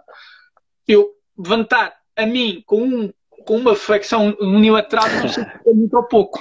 Não, eu não tenho, não tenho referência. Mas se tu fizeres uma flexão unilateral, e é mesmo retirar o outro braço e metes atrás das costas e fizeres 10 repetições, vais ver que aquilo custa. Portanto, há aqui uma questão que é parte cardiovascular. A parte cardiovascular, se o atleta for disciplinado e fizer hits em casa, não vão ser os hits de corrida, e aí sim concordo que haja uma desadaptação específica do sistema cardiovascular e não só do sistema cardiovascular, que aqui mesmo assim a coisa não é assim tão linear, mas da mecânica de corrida e um maior risco de lesão, porque ele não está habituado à mecânica de corrida e vai se desabituar disso se não for correr uh, durante este tempo. E aí sim, a parte de mecânica de corrida tu não consegues substituir em casa, porque tu não consegues meter a fazer sprints máximos em casa. Há claro. partida, não é? Foi Sim. Se o gajo estiver no campo tem, em casa. Há, exato, há pessoal que tem quintal grande. Exatamente. Mas à partida, a maior parte das pessoas estiverem confinadas num apartamento, pá, vai, ter de, vai ter de substituir com movimentos muito mais, uh, menos, muito menos específicos da modalidade. Mas vai conseguir estimular e vai conseguir ter uma boa frequência cardíaca e vai conseguir trabalhar um, o pulmão, vai conseguir ter o, o sangue a bombear, etc. Portanto, a parte cardiovascular eu não vejo um, um, problema de fisiologia a ser muito agravado em termos de se o treino for assim prescrito. A parte de força traz mais problemas, principalmente logo ao nível da força de, da, da, cadeia posterior. Pá, como é que tu trabalhas costas? Sem uma barra de elevação, como é que tu trabalhas? Nós temos que fazer com toalhas, mas não é a mesma coisa. Não, não querias a mesma sobrecarga. Portanto, a força de, de, das costas, acho que. Não é esse transfer, não é? Estamos muito limitados. Uh, agora, depois tens outra questão que é a pliometria. E a pliometria, só com o teu peso corporal, tu consegues fazer treinos pliométricos brutais. E então também acho que é possível manter e até potenciar, porque a maior parte dos nossos atletas não está assim tão treinado, uh, potenciar algumas variáveis de força uh, e de taxa, principalmente taxa de produção de força. Portanto, treinar em casa, para a maior parte dos atletas, não estou a falar de, de atletas que fazem saltos, que competem nos saltos, pá, que têm outras condições também precisam de outra progressão que não é, nós não temos em casa, mas a maior parte dos atletas que estão no nível amador e mesmo aqueles profissionais de futebol, complementar em casa tem muita margem para progressão. Obviamente, não vão conseguir muito benefício em termos de velocidade máxima pela especificidade. Claro. Mas claro, claro. E, os, e, os, culturistas estão completamente limitados, não é? O, o culturismo e o bodybuilding são aqui duas áreas que não se compara ao, à maior parte dos atletas, ok? Claro. Estão muito, com muita sobrecarga já, já é muito mais difícil criar sobrecargas, mesmo a nível de perna, tu podes tentar fazer um, um Bulgarian Split eh, Squat com uma perna até à falha, consegues manter alguma massa muscular, porque consegues treinar até à falha, uh, vais conseguir de certeza manter alguma massa muscular. Isso num estudo de investigação que nós fizemos, eu não sei se tu se te contei ou se tu viste, Pá, eu tive um estudo de investigação na Holanda em que nós metemos uma, um grupo de pessoas sete dias na cama, completamente imóveis, e as pessoas perdiam em média 0,6% de massa muscular do quadríceps por dia. Por Sim. dia. Elas não faziam nada, estavam só nem, estavam agaleadas, não podiam. Não podiam sequer ver, elas, elas tinham televisão, mas a cama é que se via. Elas nem podiam se é, Fantástico. Que era mesmo para não haver qualquer contração e era um bocadinho uma investigação acerca do, do muscle disuse, que é essa, essa, Gonçalo, essa amostra, uma parte, um parênteses, essa amostra era... foi pagar a preço de ouro, certeza. 700 euros. 700 euros. 700 euros. Uh, eram, eram jovens estudantes, não eram atletas, eram jovens estudantes, mas eram estudantes, pá, alguns treinavam, outros não treinavam, uh, e, e, a média é a média. Mas aquilo que advém é que é mesmo, é que se não fizeres nada, vais perder mais rapidamente. E isso claro. é garantido. E aqui, a parte de quem está na área do bodybuilding e do culturismo. É para fazer uh, sobrecargas unilaterais, que é a melhor coisa que vão ter neste momento, a não ser que arranjem outras, outros pesos adicionais, etc. Mas em termos de peso corporal, vai, vai, vai manter-se muito à base do unilateral, porque estão com muita força para isso. E, obviamente, hão de perder alguns mais que outros, uh, que, essa resposta também é individual, mas alguns vão de perder mais força que outros. Okay. Mas há também ter alguma. Portanto, é interessante essa, essa, esse estudo de intervenção. Ah, Ainda que seja, obviamente, com, comparando pessoas, lá está, uh, que não eram saudáveis, portanto, sedentários também. Exatamente. Eram, eram pessoas que eram, pá, davam, na maior parte deles eram estudantes, é quase todos, claro. quase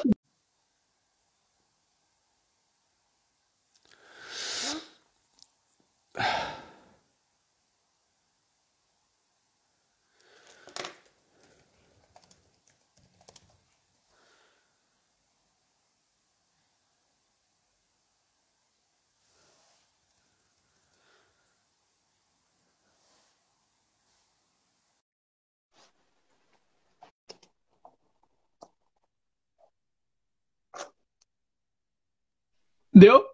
Foi. Boa. Acho que sim. Uh, eu não sei, é, mas é, o pessoal aqui está-me a dizer que estão com problemas na live, não estão a conseguir entrar. Mas eu, por exemplo, consegui entrar bem e tu eu também. também. Eu também. Não percebo. Mas pronto, nós vamos continuar, também estamos quase, quase no fim. A pessoal aí também, à partida, vai entrando. Ok, Gonçalo, estavas a dizer, portanto, que uh, as perdas em termos na parte unilateral, tu, em relação ao estudo, estavas a falar do estudo, assim é que é. Estavas a dizer que, portanto, é possível, treinando, ainda que só com o peso do corpo, é isso, é essa constatação, uhum. uh, de forma unilateral, mas a, a porcentagem é que nós estamos a falar aqui. Estamos a falar o quê? De 40%, 50%? Aí vai depender completamente da, da força de cada um, não é? Porque claro. aqui a, a, pergunta seria: um, um, atleta que não esteja. Pá, imagina, há no futebol, uh, por, por, incrível que pareça, há pessoas que têm RMs de 100 kg de agachamento, mesmo, até menos. Claro, são altamente treináveis, claro. Uh, e, e, isto é a questão: é 100 kg de agachamento, 90, como já apanhei atletas que nem, nem o peso corporal às vezes tinham força para levantar no agachamento. Uh, esses atletas, pá, se mete unilateral, eles fazem-te 20 repetições e estão na falha. Tu se pegares em cargas, não sei, de 100 kg, para ti 100 kg são 20 repetições. E, isto para tentar ter aqui algum, alguma noção um bocadinho mais, uh, uh, pá, não tão científica, mas a carga de esforço é alta para alguém que com uma perna faz 10, 15 repetições. Era, é aquela trabalhar aquele 10, 15 RM não é? Claro. E se nós, claro, claro. nós assumimos muito que o 10, 15 RM é, uma boa, é um bom volume e tradicionalmente é um bom volume para se treinar e para ter alguma adaptação de hipertrofia e de ganhos de força. Portanto, há gente que na, na, treinando pura e simplesmente unilateral uh, já vai ter esse, esse requisito. Obviamente, e depois aqui é que entra, se forem atletas muito treinados e não entrando no culturismo porque tem um grande enfoque. Sim, é outro, obviamente, claro. Mas entrando em, em desportos mais competitivos, tu, pela pliometria, tu consegues criar N, N progressões que eu duvido que haja algum atleta uh, do futebol uh, assim, uh, ou seja, aleatoria, de forma aleatória, que tu digas este gajo não faz um treino de pliometria em casa, que tu não consigas prescrever um treino superior à capacidade dele. Claro. ou seja, facilmente no, com atletas de modalidades coletivas, em treino de pometria, só com equipamento de casa, tu consegues prescrever acima das suas capacidades e tu consegues magoar um atleta só com treino de pometria porque a carga era demasiado alta para ele.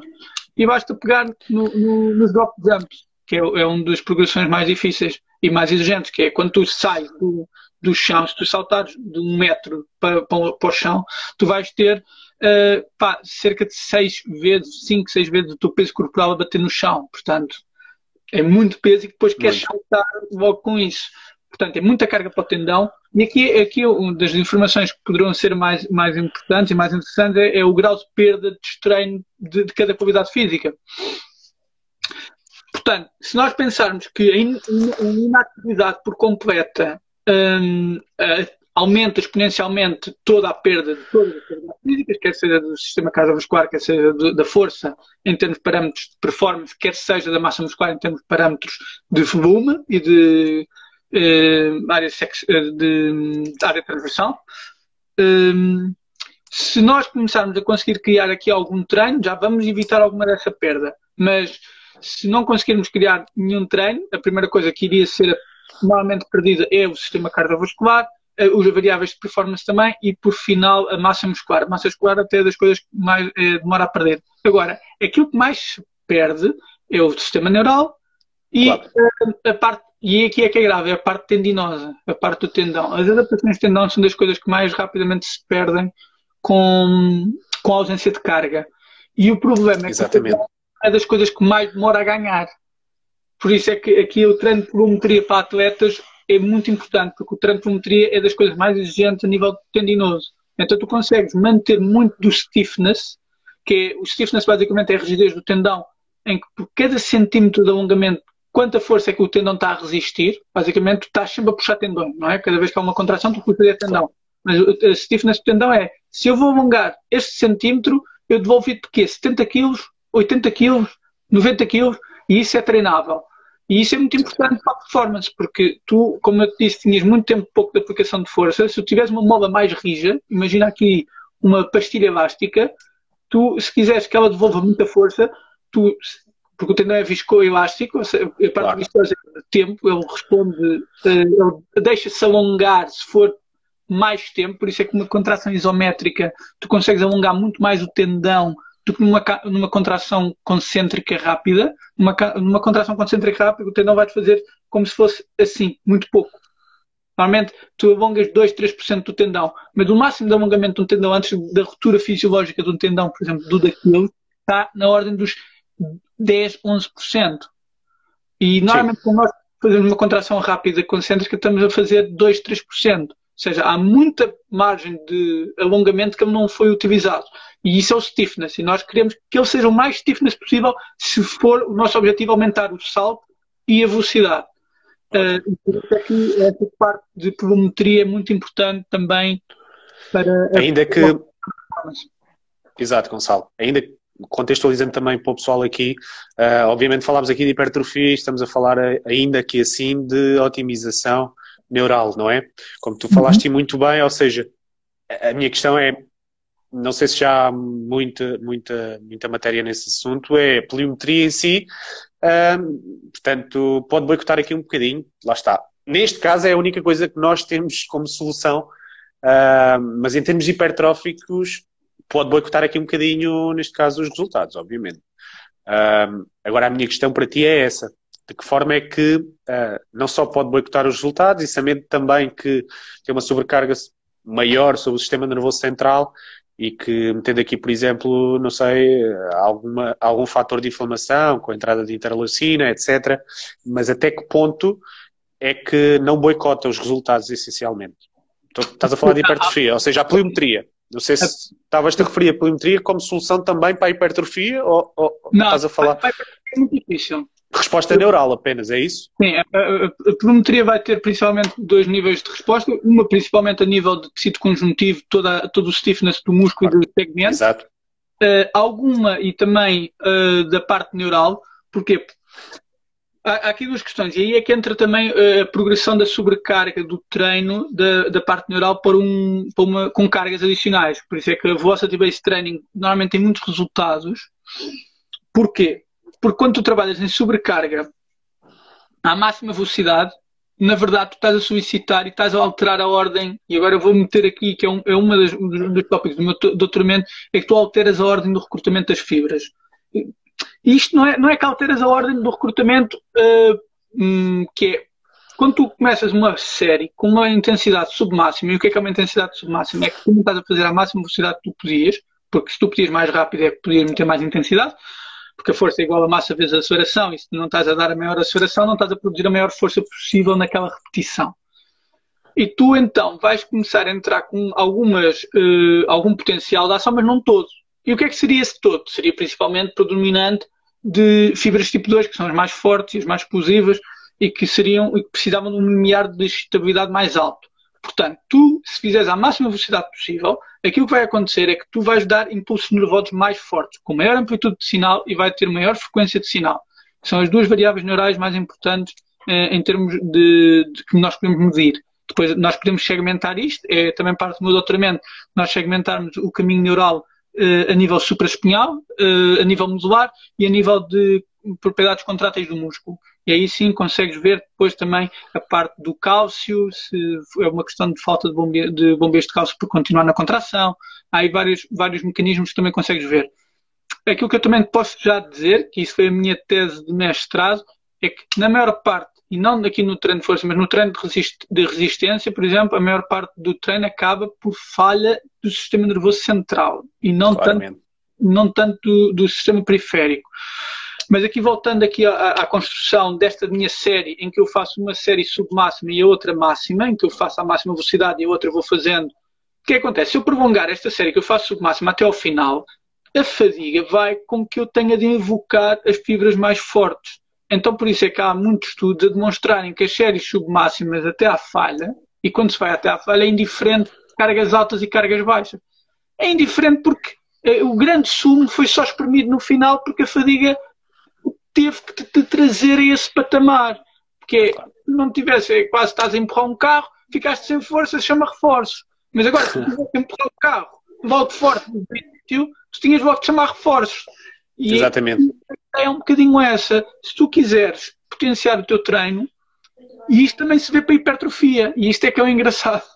Que as pessoas às vezes pensam e, e têm muita noção do time under tension, mas Nós falámos isso no live também de domingo, uh, uh, portanto, a importância, a possível importância do time under tension e, e, na verdade, lá está, ainda que o volume seja, que seja mais importante uh, e, que, e, que, tenha que ser equalizado, é isso que tu vais dizer certamente. Ou seja, jogar aqui um pouquinho com, com aquilo que vocês fazem no Velocity Based Training, não é?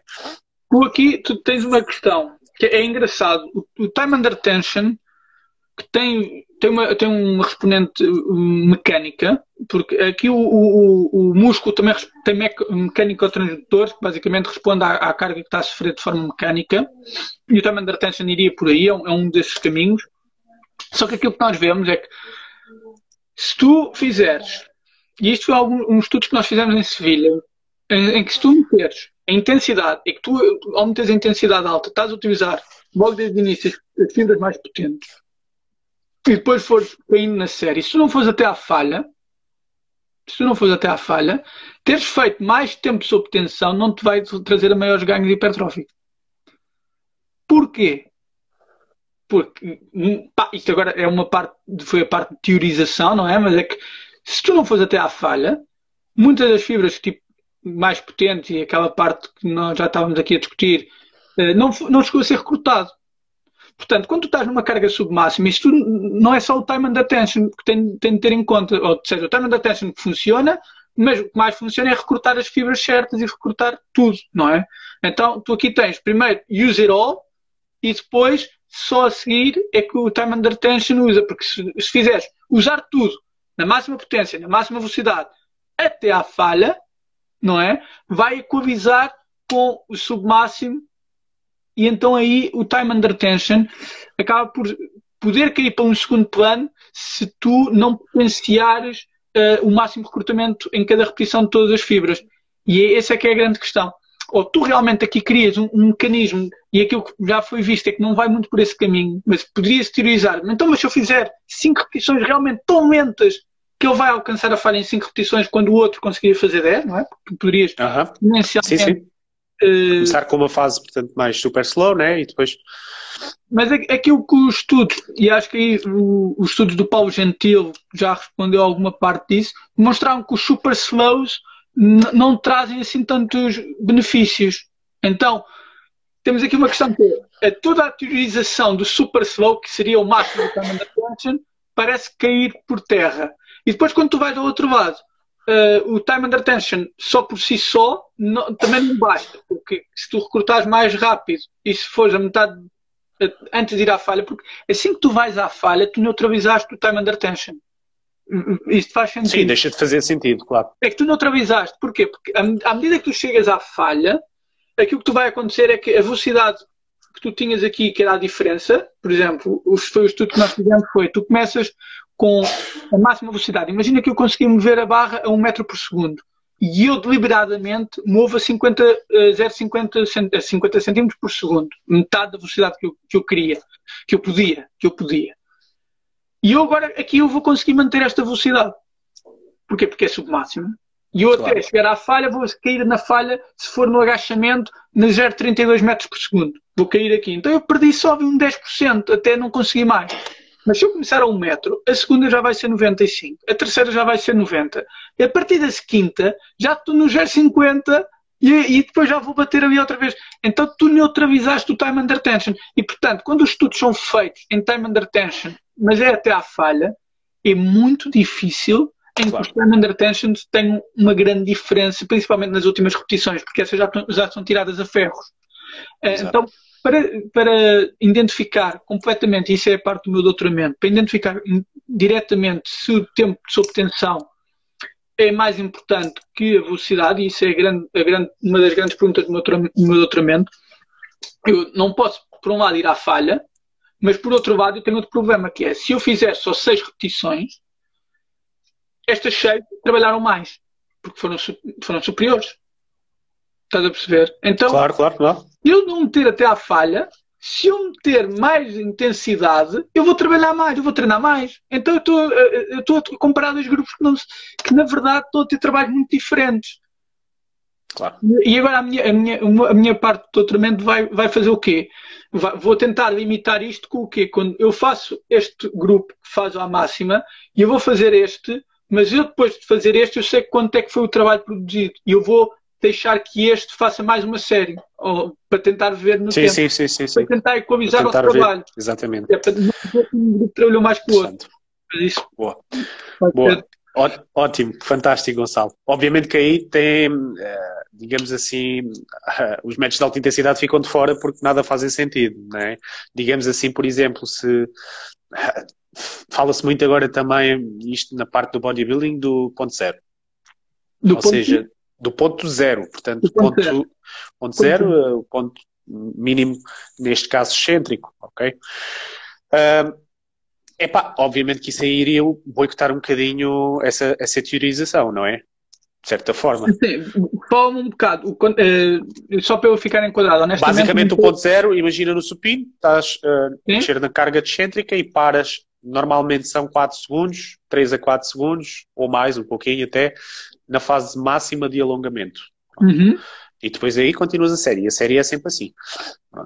Okay, um, aí, aí eu, acho que essas questões, porque o bodybuilding tem, tem muita bro science, mas também tem muita aplicabilidade uh, em algumas questões. Há, há, muita coisa e eu gosto de sempre também ter a, a, minha experiência, porque eu honestamente eu comecei, quando eu comecei a treinar no ginásio, não, nunca fiz bodybuilding, mas pá, entrei num mundo muito com pessoas que estavam a fazer bodybuilding uh, e, e, foi a minha grande escola uh, de anatomia uh, é o bodybuilding. claro, eu acho que é de todos. Exatamente.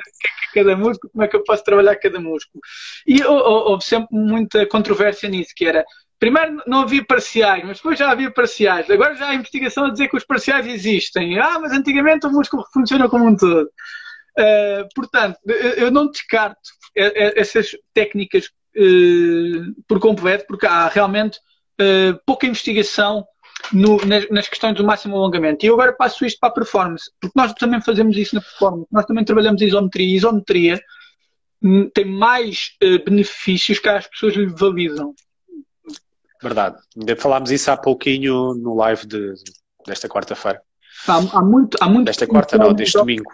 Portanto, eu aqui enquadrando o ponto zero, vejo mais então com uma isometria máxima no, no, máximo alongamento e uh, honestamente há, há, situações que eu também eh, sou apologista de criar uma isometria máxima para a performance, principalmente onde é que eu vou buscar a isometria máxima? A carga é muito mais a nível de tendão, que era aquilo que eu estava a dizer, quando tu estás quando tu estás com uma máxima carga para isometria, o teu tendão é quando ele vai conseguir alongar mais. Quando tu isometria, o tendão alonga menos. Então tu às vezes se quiseres puxar mais para o alongamento do tendão numa fase inicial, por exemplo, quem está a reabilitar tendinopatias, começa sempre por uma isometria breve, depois vai progredindo na isometria, só depois é que vai começar a escalar para algumas pliometrias, porque a pliometria, quando tu metes velocidade, é muito mais exigente no tendão. Portanto, um, para prevenção de lesão, uh, a isometria máxima do alongamento do posterior também uh, tem estado a dar alguns resultados, com alguma, que é o Isometric Roundman Share, não sei se já ouviste. Sim, sim, sim isométrico command share é, é, todo esse princípio, uma geometria uh, não é, é, quase máxima, com, com, com sobrecarga. Portanto, na GHD, portanto, na, na GHD, no banco, no, no banco romano. Exatamente. Metes só uh, sem a anca e ficas com o, o joelho semifletido e tens uma isometria quase máxima do, do posterior. E é muito utilizado, nós usamos muito isso na, na prevenção de lesão dos posteriores, por exemplo. Eu fazia no ponto máximo concêntrico, o movimento, não, não fazia nada assim. Por acaso é, é interessante, vou tentar pesquisar mais sobre isso. O, o Baz Van Horen publicou um artigo sobre isso, a comparar os nórdicos com o Roman, o Roman Chair, e depois esse artigo entrou em discussão com um, o grupo de investigação do Leicester, que na altura que foram campeões publicaram um artigo, o Leicester, na altura que foi campeão, publicou um artigo de boas práticas na prevenção do lesão, porque eles tiveram três ou quatro lesões no ano inteiro e referiram que eh, grande parte do, do, sucesso deportivo deles foi uma boa prevenção do lesão. E das sugestões que eles davam era principalmente, era, a sugestão número um era atingir a máxima velocidade semanalmente, que era o fator, um dos fatores chaves atingir a máxima velocidade semanalmente, e, outro era a parte do excêntrico no ginásio. E eles usavam os nórdicos, e o Baz Van Horen tem um bom artigo, e eles têm três ou quatro artigos de toca de galhardo, de galhardete entre eles. São... Vou tentar perceber. Ok. Fantástico. Gonçalo, olha, para terminar aqui, uh, muito de leve, um, voltando novamente aqui à, à, à digamos, à, à performance uh, e à quarentena outra vez, o pessoal está todo uh, a falar do mesmo, virou disco e toca o mesmo. Mas a minha pergunta, e é, é, vou resumir três numa só, portanto, Uh, na tua opinião, achas que vai ser necessário aqui novamente? Nós não sabemos como é que isto vai, vai acontecer, não é? Se vai uhum. haver ainda campeonatos ou não, se vai haver competição ou não. Exatamente. Se, vai, se é necessário para ti uma pré-época, aqui um período de desintoxicação ou não? Uh, vai fazer mais ou. Uh, não. É essa, basicamente é essa. Ou seja, okay. tem que haver aqui um, um tempo de, de, de readaptação, não é? é essa pergunta tem está tá, tá dependendo principalmente de duas coisas. Uma, que é como é que vai ser a, a congestão dos jogos posteriormente. Ok. Se vamos ter um jogo à semana, se vamos ter dois jogos à semana, se vamos ter três jogos à semana. Esse é, é outro fator. E isto vai dizer quanto tempo é que tu precisas para a época. Primeira questão é: nós temos jogadores que não estão a correr e tu vais querer fazer em escada uma progressão até ao chegar aos níveis competitivos. Como eu estava a dizer, eh, em média, um jogador de futebol corre à volta de 30 a 35 km por semana, onde dos quais 1000, 1 km, 500 é em alta velocidade, acima de 19 km por hora e depois outros 500 acima de 25 km por hora, sendo que alcança normalmente a velocidade máxima duas vezes à semana. E isto é um impacto mecânico ah, mais uh, 200 mais cerca de 100 a 200 acelerações e desacelerações de, de forte impacto. E isto é uma caracterização de um jogador tipo um, do futebol. Que tu pegues numa pessoa que neste momento vai estar um, dois, três meses em casa e cometas exposto a isto na primeira semana, nós temos de ter uma noção que estamos a, a, a exagerar, provavelmente, em alguns jogadores. Não quer dizer que todos vão funcionar, porque de certeza absoluta que nem todos vão funcionar.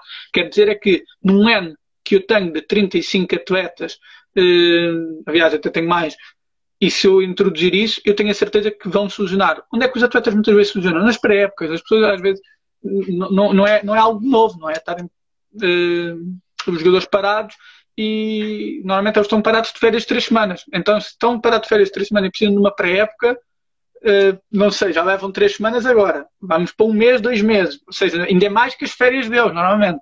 Portanto, sim, uh, para bem e benefício dos jogadores, é necessário uma reintrodução progressiva das cargas. Quanto mais tempo eles estiverem mais parados, mais tempo seria necessário para, um, para, evitar algum risco de lesão, principalmente de lesão, uh, uma introdução faseada.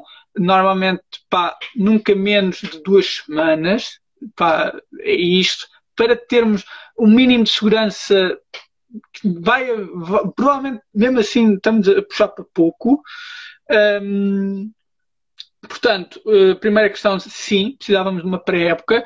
Quanto mais jogos houver fomos de sobrecarregado, ou seja, se formos para um calendário, que era o que estavam a falar, de dois jogos à semana, três jogos à semana, para conseguir preencher as dez, os 10 jogos que faltam num mês, uh, epá, isso é um. É, é, estás a dar tiros e estás a pensar que as pessoas estão-se a desviar dos tiros ao mesmo tempo, porque nós pensamos num jogo, o jogo tem o pico de catabolismo passado 48 horas, em jogadores que não estão nada adaptados, vão estar a jogar no pico de catabolismo sempre. sempre. É preciso, é preciso ter um plantel, claro.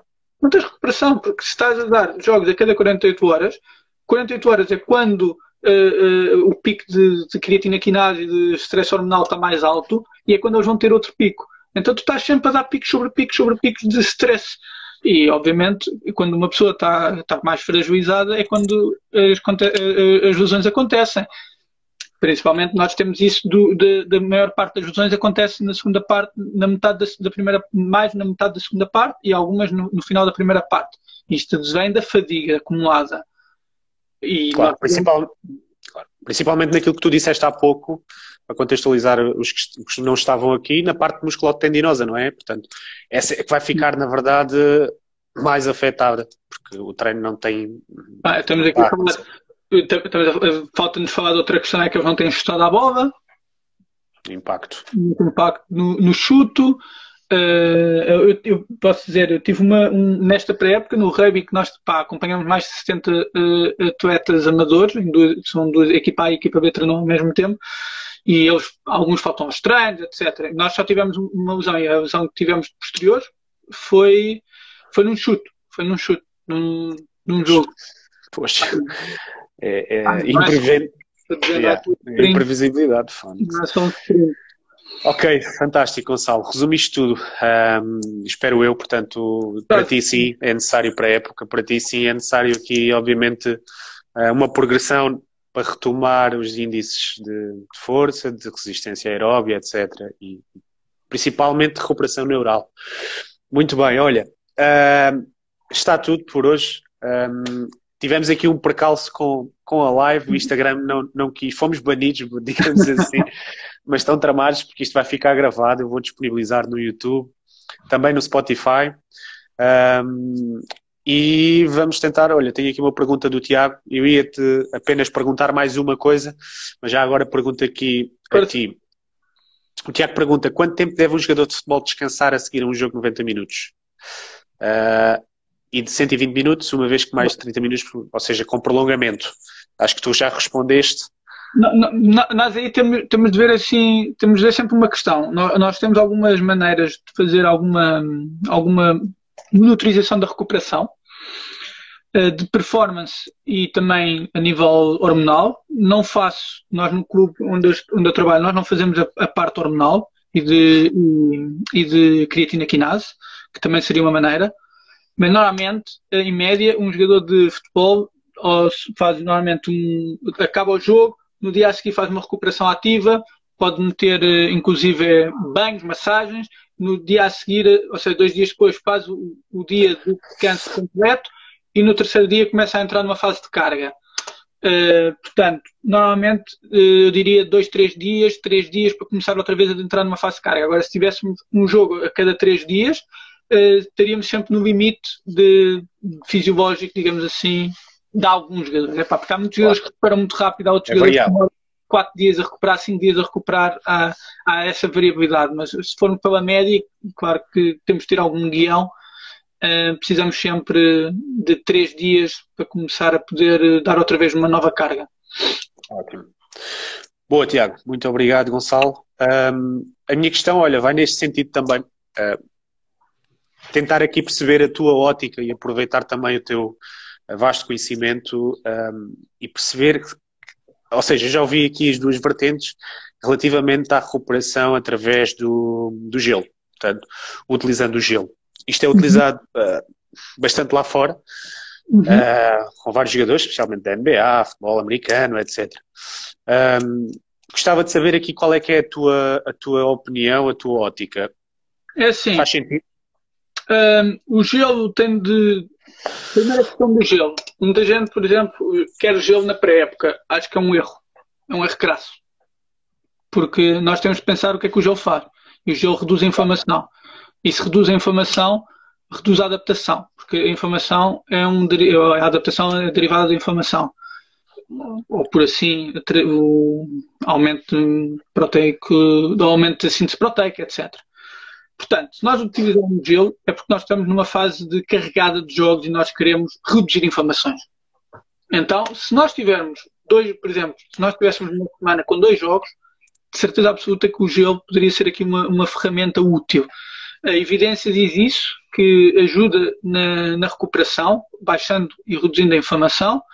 Uh, os jogadores também reportam sempre uh, uma sensação de recuperação. Pá, a parte aqui psicológica e subjetiva, nós quando trabalhamos com os atletas eh, temos de ter isso sempre em questão, a parte subjetiva dos atletas, o que é que, se eles gostam de pobre, se eles gostam da maçada, se eles gostam de saltar à corda, se eles gostam, e se isso também os ajudar a sentir mais recuperado, isso também é importante, porque vai, vai certamente os tornar mais confiantes e, e jogar melhor, eh, se trouxer muita confiança deles para cima, mas não saindo do domínio uh, fisiológico, digamos assim, um, o gelo, aquilo que a evidência diz é que ajuda uh, no plano, na, na descida do, dos fatores inflamatórios e se nós tivermos um pouco tempo de descanso, então aí sim pode ser uma, uma estratégia útil para reduzir um, o tempo de recuperação.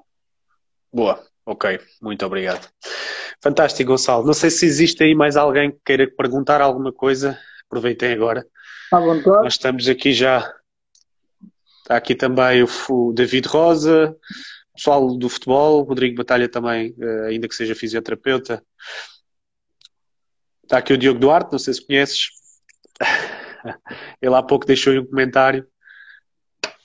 Não estou a conseguir ver as mensagens por acaso. Ah, sim, sim, o Digo. Ah, pá. O Diogo foi, foi meu aluno, estava no ginásio onde trabalhava. Pá, o Diogo que... conheço, não sei, que é desde os 13 anos, 14 anos. É uma máquina.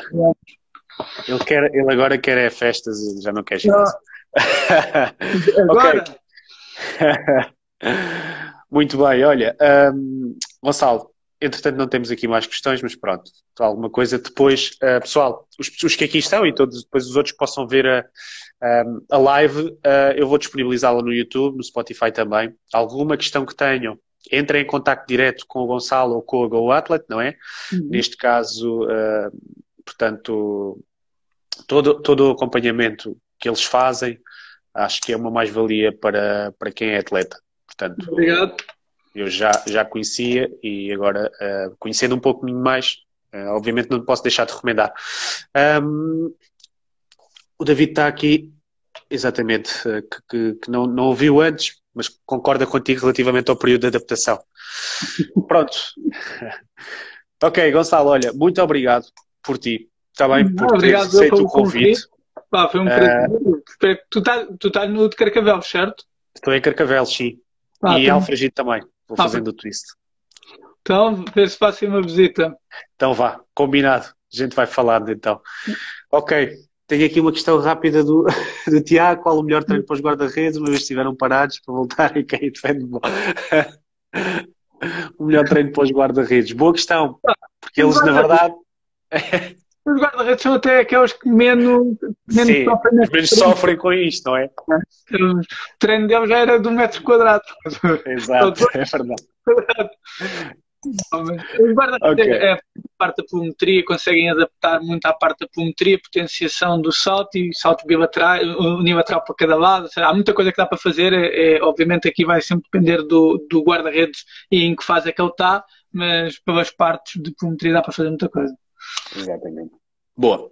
Fantástico. Mais uma vez, Gonçalo, muito obrigado, ok? Até à próxima. Deus, Fica bem, tá? Bom trabalho. Tchau, pessoal. Até à próxima, ok?